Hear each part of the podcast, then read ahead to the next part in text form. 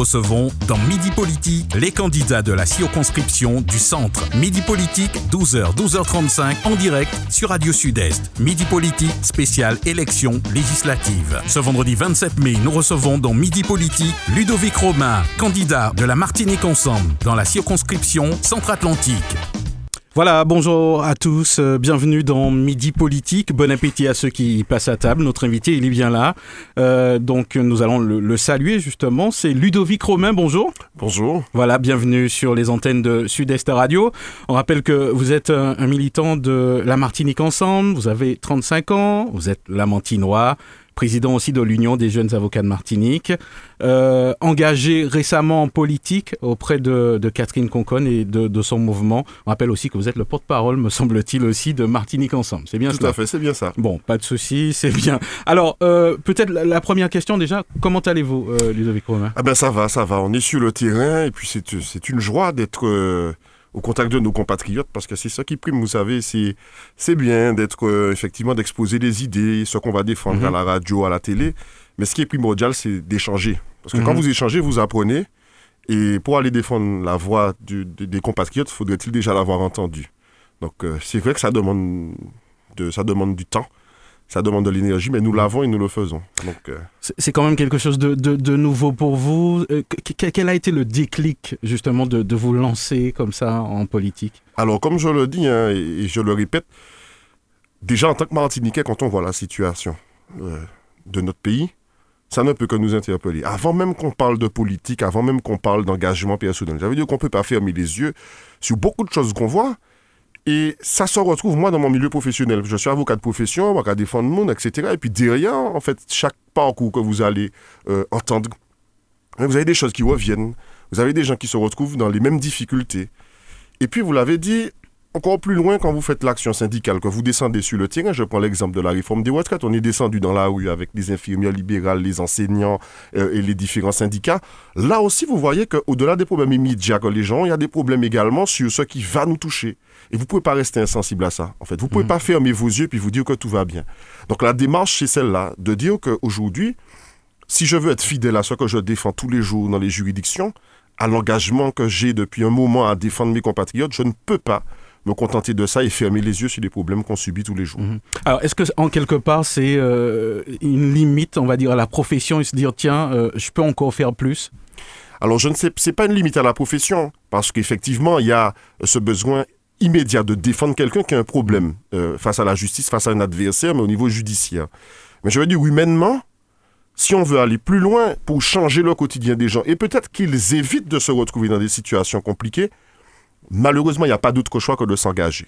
Et je crois que c'est une démarche qui doit être sincère, parce que ce sont pas, j'ai pas besoin, je ne suis pas dans un calcul. C'est que quand vous vous réveillez tous les matins, que vous avez l'impression de vider un bateau qui coule avec une cuillère, il faut des leviers plus efficaces et l'engagement politique fait partie de ces leviers-là. Sachant que pas uniquement la politique hein, qui, qui, doit être reliée à l'engagement, on peut avoir des engagements culturels, associatifs, mm. sportifs. Mais pour ça, euh, la politique est incontournable parce que c'est ce qui nous permet d'œuvrer pour l'intérêt collectif. Pourquoi avoir rejoint euh, Martinique Ensemble? Alors, c'est une discussion qui s'est faite de fil en aiguille parce que, euh, vous savez, vous n'allez pas à un endroit qui ne vous correspond pas. Et l'an dernier, pour la CTM, donc euh, j'observais beaucoup, parce que vous savez, là aussi, vous avez ces grands rendez-vous-là dans l'intérêt de la population martiniquaise. Et c'est à ce moment-là que je me suis dit humblement, si je peux contribuer à la réflexion et à l'action, j'y vais. Et de réunion en réunion, je suis tombé sur le groupe La Martinique Ensemble, qui initialement est composé, il faut le dire, de citoyens et de personnes qui ont une expérience en politique. Et la philosophie de ce mouvement-là, de ce groupe-là, m'a plu, parce que je me suis retrouvé à travers quoi? Eh ben, défendre concrètement le sort des Martiniquais. Qu'on sorte des calculs politiques, de je fais une alliance avec celui-là. Non, ce qui compte, c'est travailler pour que de manière efficace sur le terrain, on ressente les effets de la politique. C'est pour ça que je me suis engagé avec le groupe La Martinique ensemble. Alors, ben ça tombe bien, puisqu'on en parle. Au, sein du mouvement, le, choix des candidats, ça, ça se passe comment euh, Ça s'est passé comment?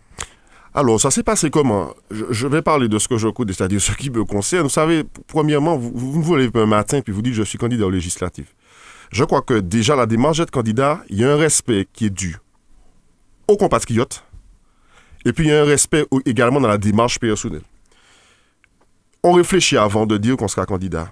puisque c'est pas une question d'ego, c'est pas une question de je veux être candidat pour exister. C'est savoir qu'est-ce qu'on va apporter aux gens concrètement. Est-ce qu'on peut faire une différence? Et quand on a fait cette introspection-là, à ce moment-là, en interne, on annonce euh, l'idée, le choix d'être candidat. Et en interne, vous avez une commission qui est chargée euh, de trancher sur, de donner un avis sur l'investiture de tel ou tel candidat. Et cette commission va rendre un avis, et puis après, vous avez euh, justement le, comité permanent qui suit ou pas cet avis. C'est comme ça que ça s'est fait. Il y a un débat démocratique, parce que bien évidemment, là aussi, en interne, vous, vous, vous n'allez pas dire je suis candidat, et puis on ne vous écoute pas sur vos motivations. Donc il y a déjà ce premier filtre pour savoir si la démarche est sincère, et après, il y a le comité permanent, et ce n'est qu'à l'issue de ça qu'effectivement, comme on a pu faire euh, le 6, déclarer nos candidats. Mmh. Alors, vous êtes candidat, on le rappelle euh, aux auditeurs, ceux qui nous suivent sur les réseaux, euh, candidat donc sur la première circonscription, centre. Qu'est-ce qui vous interpelle justement sur cette circonscription? Alors, vous l'avez mentionné à juste titre, je suis martiniquais, mais tous les jours la mantinoire. Donc, euh, je, je, et, je fréquente beaucoup le littoral parce que j'ai de la famille, mon grand-père au Robert, j'ai de la famille au François. Euh, donc, il y a cette réalité-là qui, euh, sur cette, cette circonscription-là, vous, vous frappe immédiatement. Je prends un exemple qui concerne toute la Martinique, mais pas que. Pas que. La vie chère. La vie chère. C'est une question, quel que soit l'endroit où vous allez en Martinique, qui revient. Parce que le quotidien, on le vit de la même manière que vous soyez à Basse-Pointe qu'au Lamentin. Et vous avez des questions plus singulières qui, euh, qui s'attachent au centre atlantique. On va prendre la question des sargasses. Quand vous voyez que euh, depuis des années, à peu près depuis 2010, il y a ce problème de santé publique là, et que l'État ne prend pas ses responsabilités, vous ne pouvez pas rester insensible à ça. Mm. Parce qu'en réalité, euh, c'est ce qu'on disait, il y avait une réunion Sargasse au François, que, le maire du François, avec une association Petite France, qu'ils ont organisée, quand vous entendez la souffrance des gens, vous ne pouvez pas rester insensible face à ça. Et donc, sur cette circonscription-là, on a à la fois des problèmes structurels qui se posent aux Martiniquais, l'accompagnement des jeunes, sur la question de l'emploi, l'accompagnement des aînés, euh, la question euh, de la vie chère, la question des sargasses, la question de la chlordécone. Et puis, vous avez euh, ben, des questions qui intéressent plus spécifiquement la circonscription. Et c'est ce qui fait qu'aujourd'hui, sur la circonscription centre en tant que Lamantinois, mais avant tout que Martiniquais, euh, j'ai décidé de me lancer dans cette bataille d'idées qui, rappelons-le, n'est pas une bataille de personnes. Parce que là aussi, il faut que les, auditeurs et, les compatriotes le sachent. Nous pas qu'à aller là pour gouverner l'un tel, un tel. On finit avec ça. Là, les gens sont dans une urgence. On est dans une urgence et dans une démarche qui doit être capitale. C'est-à-dire que demain, quand on ira à l'Assemblée nationale, quand il y aura des Martiniquais et des Martiniquais debout, dire ça suffit, il faut que chacun prenne ses responsabilités, alors là, je pense qu'on avancera et que les gens verront eh ben, cette, cette réalité dans l'action politique de se dire, eh ben ouais, pour une fois, il a un monde qui a là sans embâche, sans enzoler en disant les choses vraiment. Mhm. Alors, je sais que pendant le mois de mars, vous, étiez sur le terrain, euh, justement, pour parler avec euh, les électeurs d'abstention. De, Qu'est-ce qui, qui, est sorti, justement, de cette rencontre?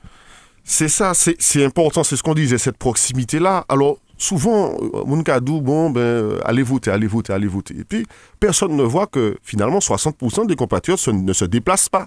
Et on s'interroge pas. Personne ne s'est jamais interrogé. Ben, nous, on a fait des choses à l'envers. On se dit, ben, il faut comprendre pourquoi 60% de notre population ne va pas voter. Et c'est ce qu'on a fait en mars. On a arpenté toute la Martinique. Le sud, le nord, le centre, Fort-de-France, parce qu'il nous faut un, échantillonnage qui soit cohérent. Et qu'est-ce que les gens vous disent très simplement? Eh bien, comment voter, comment pas voter, ça ne va pas changer rien dans la vie, moi. Et puis d'ailleurs, les politiques là, ils sont distants. Ils pas quand même venir. Ouais, moi, c'est une élection seulement, ils venir. Et puis après, euh, moi, pas qu'à comprendre qui ça y a fait, ils pas qu'à expliquer nous. Et puis pour terminer, ils pas qu'à attendre ça donner pour dire. Et donc, c'est des grandes réponses qui reviennent constamment où les gens sont déçus. Ça, c'est un petit peu comme en amour. Hein.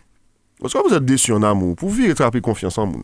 Il faut se lever, tout ça demande du temps, ça demande de prouver euh, par les actes qu'on aime vraiment quelqu'un et pas par la parole. Et c'est exactement comme ça aujourd'hui que les gens voient la politique. Mm. Beaucoup de paroles, peu d'actes. Comment, comment apporter une réponse justement concrète finalement, euh, puisqu'il y a, y a un désamour, on peut le dire comme ça, de, de, la politique, ou encore peut-être de ceux qui sont en place je, alors, je, il faut, je ne jette la pierre sur personne parce que là aussi, je ne vais pas m'amuser à alimenter mhm. ce que justement les gens rejettent et qui cause ce désamour-là. Je pense qu'il y a un travail de proximité et d'humanité avec les gens parce que ça aussi, il faut le dire. Souvent, on a considéré les lecteurs comme un numéro. C'est-à-dire que tant de voix, euh, ce sont des personnes qui ont leurs états d'âme, qui ont leurs espoirs, qui ont leurs déceptions. Et il faut entretenir ce lien de proximité-là, les écouter, pour ensuite traduire les préoccupations des gens en des propositions politiques qui doivent être efficaces et aller en sincérité. Trop de fois, on a entendu des gens promettre des merveilles, sachant que ce n'est pas réalisable. Et puis après, ça fait quoi? C'est que ben, les gens sont déçus parce qu'on dit, mais c'est pas ça, on t'a dit, mais on t'est pour mettre tel bagage, cinq ans après, mon gars, ben, là, pas avancé. Ben, des fois, il faut faire preuve de sincérité sur ce terrain-là, en disant aux gens, tout n'est pas possible. Voici ce que je m'engage à faire, en transparence et en proximité mais je ne suis pas là pour venir prendre des voix après décevoir des gens parce qu'une personne reste un être humain. Et quand vous l'avez trahi, eh c'est très compliqué après de faire machine arrière. Alors, comment vous, appréhendez justement cette nouvelle mission, si vous êtes élu, euh, déjà par rapport à la Martinique, et aussi, bon, il va falloir voter des lois. Est-ce que vous avez des pistes de travail? Oui, et c'est les grands sujets que j'évoquais au début. Sur le rôle du député. Un député, c'est un représentant du peuple et un représentant du peuple, si quelqu'un représente quelque chose, c'est-à-dire qu'il doit pouvoir avoir avant les attentes de chacune et de chacun, et à l'Assemblée nationale, être quelqu'un de vertical et de debout, en disant, voici ce que moi, je vis au quotidien avec mes compatriotes, dans un tout qui est celui de l'État et qui est celui de la France.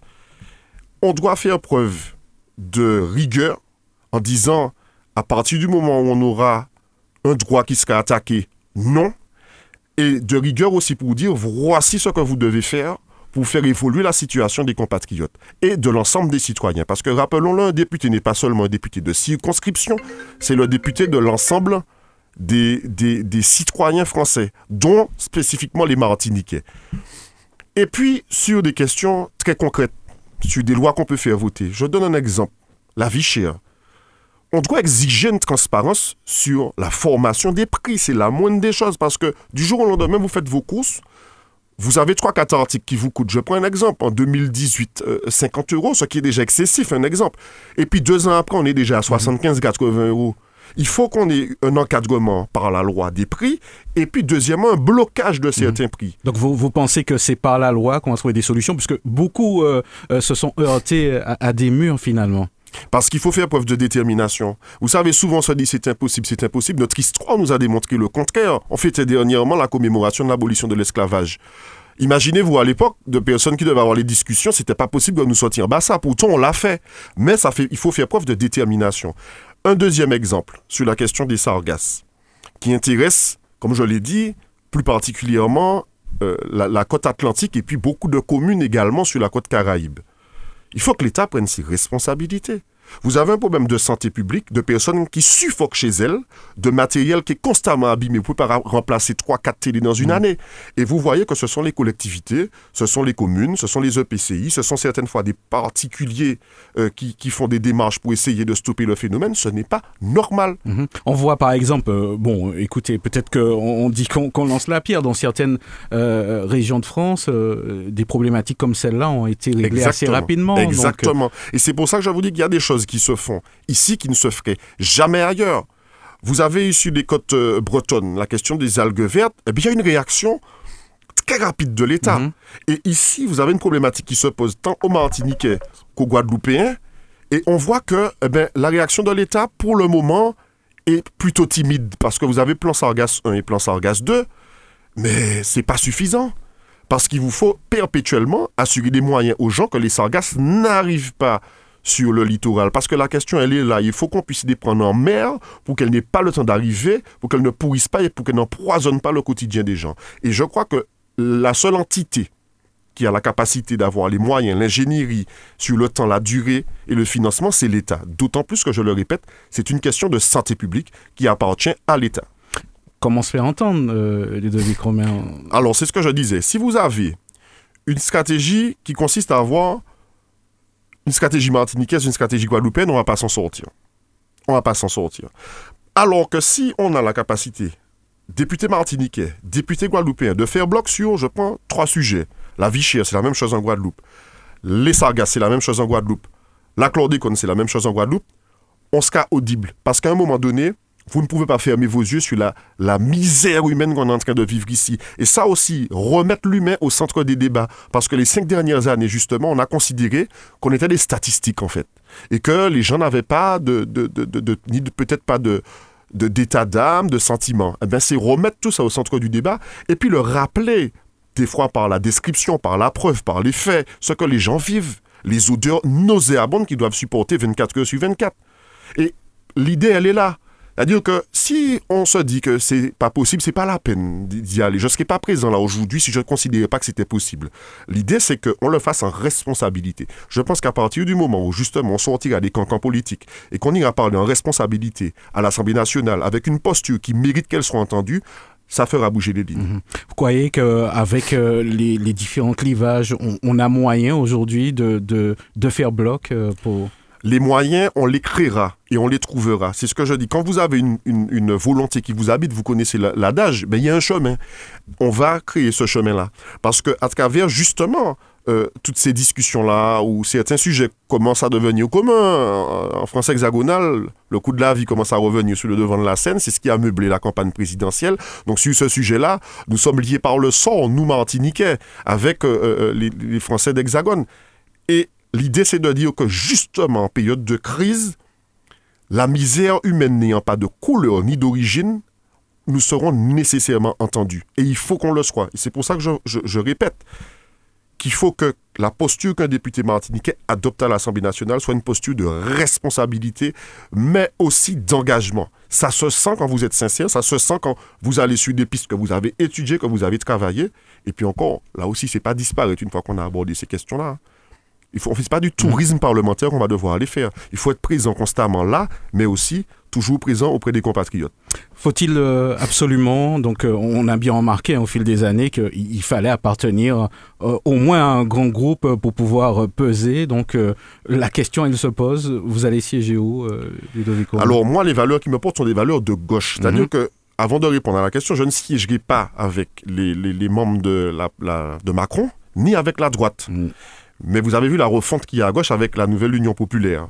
Moi, je ne suis pas de ceux qui vont vous dire pour faire bien manquer aller, puis un tel, un tel. Parce que moi, j'aime savoir précisément ce sur quoi ils se sont entendus. Et donc, je sais que je n'irai ni avec M. Macron, ni avec la droite, mais à gauche. Alors, au lendemain de l'élection, une fois que le peuple vous a confié ce mandat et qu'il est sûr que vous irez à gauche et que la volonté qu'ils ont exprimée, que le peuple exprime ne sera pas de là, à ce moment-là, on verra dans cette nouvelle union populaire où nous nous positionnerons pour ne pas trahir les intérêts de ceux que nous défendons. Parce que là aussi, hein, je ne dispose pas euh, euh, d'un groupe parlementaire. Hein. Je ne vais pas arriver là comme le Saint-Sauveur et puis je vais m'imposer. Non, il y a une discussion qui va devoir se faire à gauche pour voir effectivement là où les intérêts des Martiniquais seront le mieux défendus. Et c'est dans ce groupe-là, à l'intérieur de ce groupe-là de gauche, là où j'ai la garantie que les intérêts de mes compatriotes seront défendus, que j'irai. Mhm. Alors, à, chaque élection, on entend parler de, l'article 73. Est-ce qu'il faut euh, euh, aller vers des changements? Est-ce qu'on a les moyens de, travailler euh, justement sur, sur cette base aujourd'hui? Alors, je ne suis pas de ceux qui, disent qu'il faut qu'on ait l'article 74. Dans la durée, dans le temps, aller vers une autonomie, ça m'apparaît incontournable. Mais aujourd'hui, à l'heure où je vous parle, vous avez déjà des compétences qui sont dédiées. Dans le cadre de l'article 73, le transport, on voit que ça ne fonctionne pas. La gestion des déchets, on voit que ça ne fonctionne pas. L'eau, on voit que c'est très compliqué, surtout actuellement. Euh, quand vous n'arrivez pas à gérer d'ores et déjà ça, ces questions-là, et puis en plus, je ne vous parle même pas des questions de délai, parce que quand quelqu'un dépose un, dossier et que la personne n'a même pas de réponse, ou quand quelqu'un demande un simple renseignement et qu'on ne le lui donne pas, allez dire à ces personnes-là qu'il faut qu'on évolue statutairement. Ça n'a aucun sens. Le jour où on aura épuisé au maximum les compétences qu'on a déjà, à ce moment-là, on va pouvoir parler d'évolution. Mais je crois qu'il faut aussi qu'on soit rattaché à ce que vivent les compatriotes encore une fois. Parce que faire de la politique, de la belle politique technique, ça ne plaît qu'à ceux qui émettent ces idées-là. Il faut pas oublier la dame qui, par exemple, a besoin d'un aidant familial, qui a déposé un dossier. Celui qui a besoin qu'on refasse euh, euh, son intérieur parce qu'à la maison, il y a une personne handicapée. C'est ça, c'est ça sur quoi il va falloir qu'on se penche. Et quand j'entends dans des périodes comme celle-là, qu'on se penche sur des grandes idées euh, de changement de statut, je respecte la volonté, mais je ne pense pas que ce soit la bonne piste. Alors, euh, peut-être deux mots sur, sur les dernières élections. Euh, bon, on, sait tous hein, comment euh, les, Martiniquais ont voté. En au premier tour, Jean-Luc Mélenchon. En deuxième, l'extrême droite. au sein de votre groupe, comment vous interprétez ces, ces, résultats? Alors, nous avons, de manière très simple, au premier tour, toujours invité chaque Martiniquais à faire en conscience mais avec ce réflexe qui s'est maintenu au premier ou deuxième tour de faire, de dire que l'extrême droite ne correspond pas à ce qu'attend le Martiniquais. Et on a vu le, le, vote tel qu'il est ressorti. Les Martiniquais ne sont pas devenus subitement d'extrême droite. Il faut que les gens aussi arrêtent de diviser. C'est simplement qu'il y a eu un vote dit vote sanction, qui aurait pu prendre une autre forme, mais elle est celle-là, et je crois que le message, on le prend pour ce qu'il est, où les gens dit stop, ça suffit. Et on n'est pas les seuls. Vous avez les Martiniquais, les Guadeloupéens, les Guyanais, la Réunion, Saint-Pierre et Miquelon. Donc c'est que quelque part, les gens expriment une sorte de, de, contestation vive de la considération qu'on a des gens qui habitent à 8000 km. Mhm. Et c'est ça qu'il faut prendre en compte. Au lieu d'essayer de diviser, on va toujours condamner l'extrême droite. Nous ne serons jamais d'extrême droite en Martinique. Mais les gens ont pris ce bulletin-là comme une arme et comme une forme de contestation vive pour qu'on puisse ressentir la détresse à travers le vote.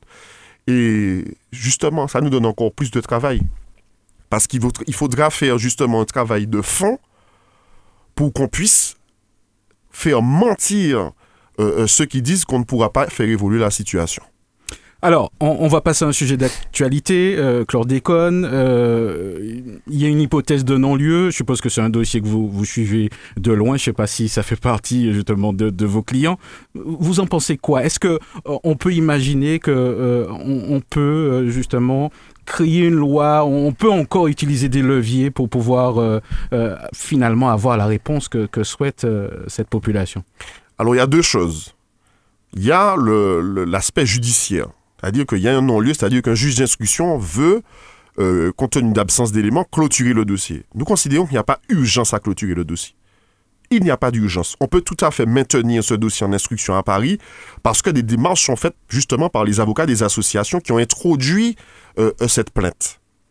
J'ai un syndicat d'avocats dont je suis président avec des confrères engagés nous descendons ce samedi justement dans la manifestation qui est prévue.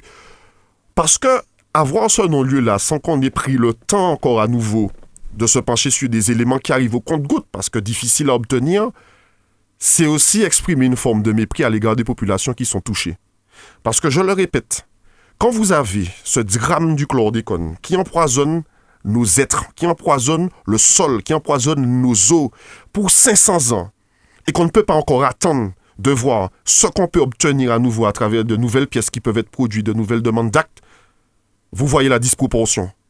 Il faut continuer le travail. On ne peut pas s'arrêter là. Et au niveau législatif, puisqu'on revient sur la question du rôle du député, il faudra que l'État, quoi qu'on dise, prenne ses responsabilités. Vous avez deux choses. Vous avez avant tout le rapport avec la santé humaine, c'est ce qu'il y a de plus précieux. Soigner ceux qui sont malades, tous, tous. Prendre en charge les soins, qu'on ait un travail de fond, et je crois qu'il va falloir qu'on continue le travail qui a été engagé, parce que là aussi, on ne peut pas dire que les parlementaires martiniquais n'ont rien fait, ça s'est engagé, mais c'est à nous de reprendre ce flambeau et aller plus loin. Il va falloir qu'au niveau scientifique, on ait un travail de fond sur la causalité entre la chlordécone et toutes les maladies qu'on a ici. Champion du monde en matière de cancer de la prostate, ce n'est pas rien. Ce n'est pas rien. C'est une triste médaille que nous avons. Eh bien, qu'on ait les certitudes qu'il y a une causalité pour après dire, mais, mais comme c'est ce qui cause ça, parce que nous, nous le savons eh bien à ce moment-là, il va falloir qu'on prenne en charge les pathologies lourdes. Deuxièmement, la dépollution des sols.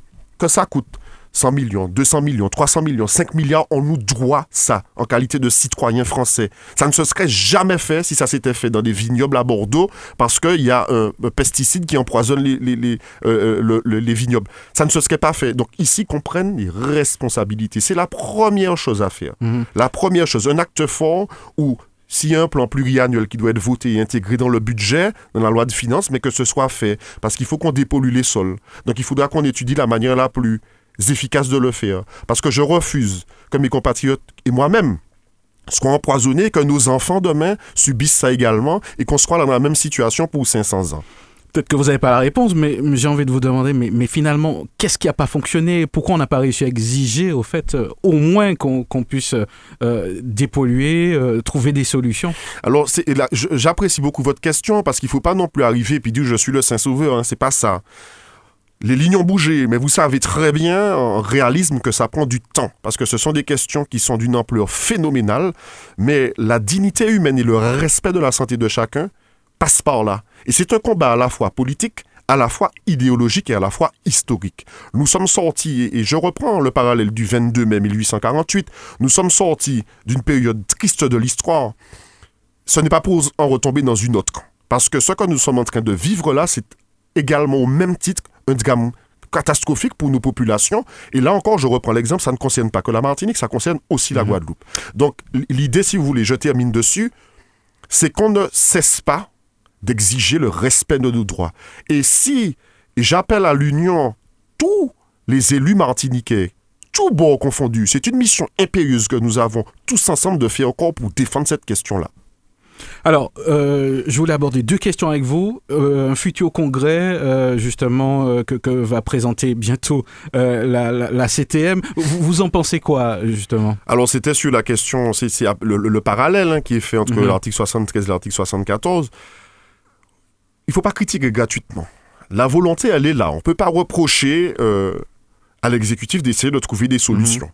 Après, par contre, on peut se poser la question de l'opportunité d'un congrès des élus quand on sait, comme je vous le répète, que là, actuellement, euh, ça ne fonctionne pas.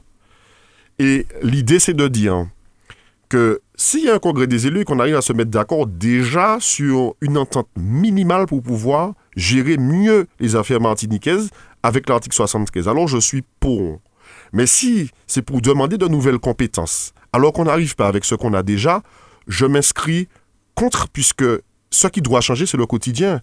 Et c'est pas euh, faire des effets d'annonce, arriver sur des beaux projets qui ne pourront pas être réalisables. Sachant que je préfère mentionner que sur l'article 74, vous avez un transfert de compétences, mais vous n'avez pas l'argent qui va avec. C'est-à-dire que ce qu'on ne dit pas aux gens, c'est que c'est nous qui allons devoir payer les nouvelles compétences qu'on va nous donner. Et je crois que le combat du parlementaire aussi, à terme, quand on aura déjà fait le maximum avec ce qu'on a par rapport à l'article 73, c'est de se battre pour avoir une réécriture de l'article 74 et que dans la réécriture, un minimum de moyens puisse être donné aux collectivités qui veulent aller vers le 74 pour assurer une transition efficace.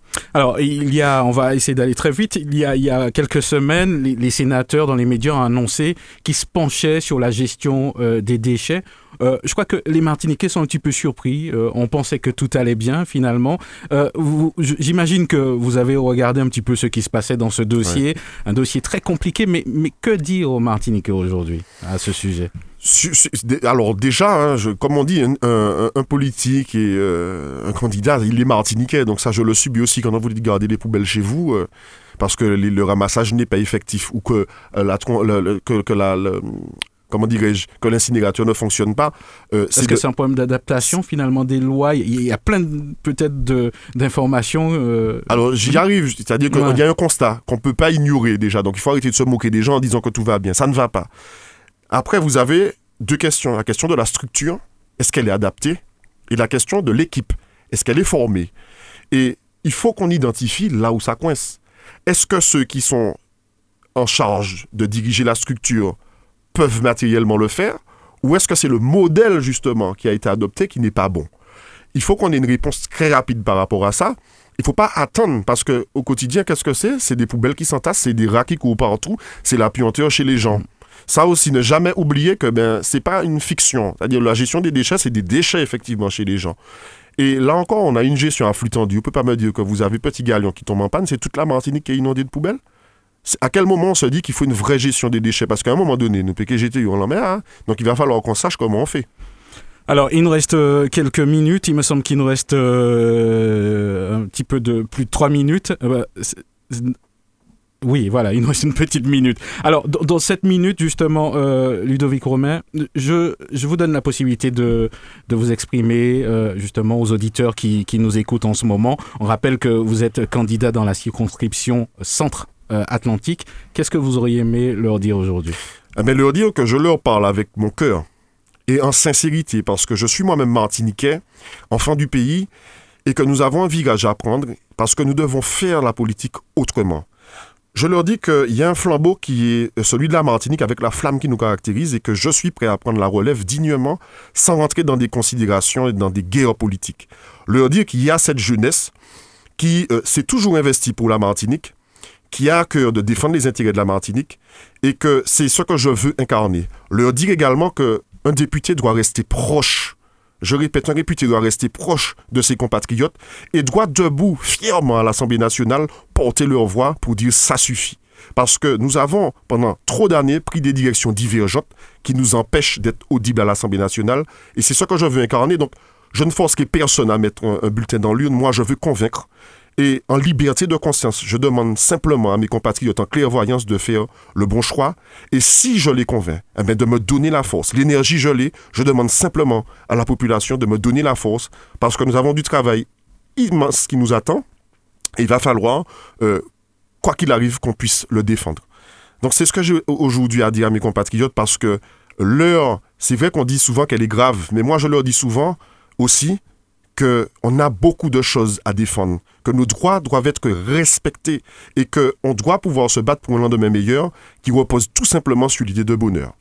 Voilà, merci donc à vous, euh, Ludovic Romain. Nous souhaitons une bonne continuation et puis à très bientôt. Merci de l'invitation, à très bientôt. Radio Sud